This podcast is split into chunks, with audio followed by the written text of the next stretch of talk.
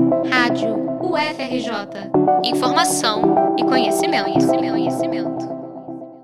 Em meio a reivindicações por mais segurança às mulheres nas universidades federais do país, após o assassinato de Janaína da Silva Bezerra na UFPI, a UFRJ chamou atenção para a portaria de número 438 de 2023, que instituiu a Ouvidoria da Mulher no dia 16 de janeiro. O novo órgão vai ser responsável por receber denúncias de violência de gênero na universidade, que podem ser feitas de forma presencial ou remota, por qualquer estudante, servidora, estagiária ou terceirizada que se identifique com o gênero feminino. Essa ouvidoria, que vinha sendo elaborada por professores da casa e pela reitora Denise Pires de Carvalho desde o ano passado, abre mais uma porta no combate à violência contra a mulher, seja dentro ou fora dos espaços da universidade é o que a ouvidora geral da UFRJ e agora ouvidora da mulher, Luzia Araújo, defende. Então, no momento que a gente consegue ser proativo, falar sobre isso na universidade, consegue levantar a bandeira do diga não à violência contra a mulher, denuncie os casos que tenha conhecimento, que a gente entra de forma educativa, com certeza a gente está trazendo benfeitoria à universidade em todas as mulheres e para todas as mulheres. Chega de em briga de marido e mulher, ninguém mete mulher, porque essa mulher está em risco de morte. A gente precisa mudar essa cultura. Segundo a ouvidora, o canal de denúncia vai ser uma forma de identificar vítimas de violência de gênero dentro da universidade e ajudá-las de diferentes formas. Luzia destaca que, em primeiro lugar, a ouvidoria vai ser um local de acolhimento e segurança, no qual a identidade das vítimas vai ser preservada. Quem passar por situação de assédio ou violência, após denunciar, vai ser encaminhada a unidades de auxílio psicológico, além de ter seu caso apurado e analisado administrativamente, quando se tratar de violência sofrida nos espaços da instituição. A Ouvidoria da Mulher também vai contar com os Centros de Referência da Mulher da UFRJ, que acolhem vítimas de violência doméstica de fora da universidade desde 2004.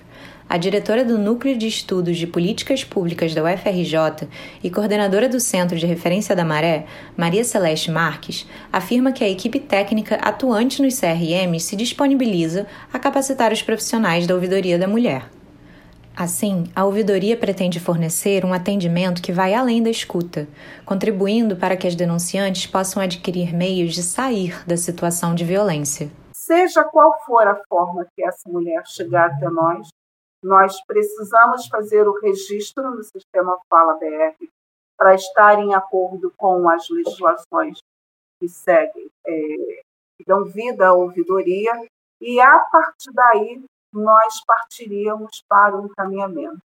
De acordo com Luzia Araújo, antes da criação da Ouvidoria da Mulher, a Ouvidoria Geral já recebia diversas denúncias no âmbito da violência de gênero, como acusações de assédio sexual, assédio moral, violência doméstica e transfobia.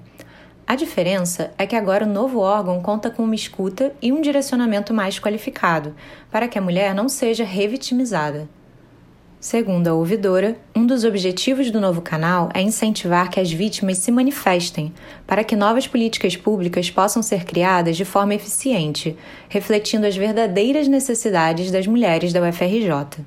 E esse espaço vai contribuir com a sociedade né, no que diz respeito ao diagnóstico, número de casos, para que a gente possa promover políticas internas na universidades, na universidade e contribuir com a elaboração de políticas também geral, externa, quando eu tenho um número de casos conhecido e não um número de casos velado.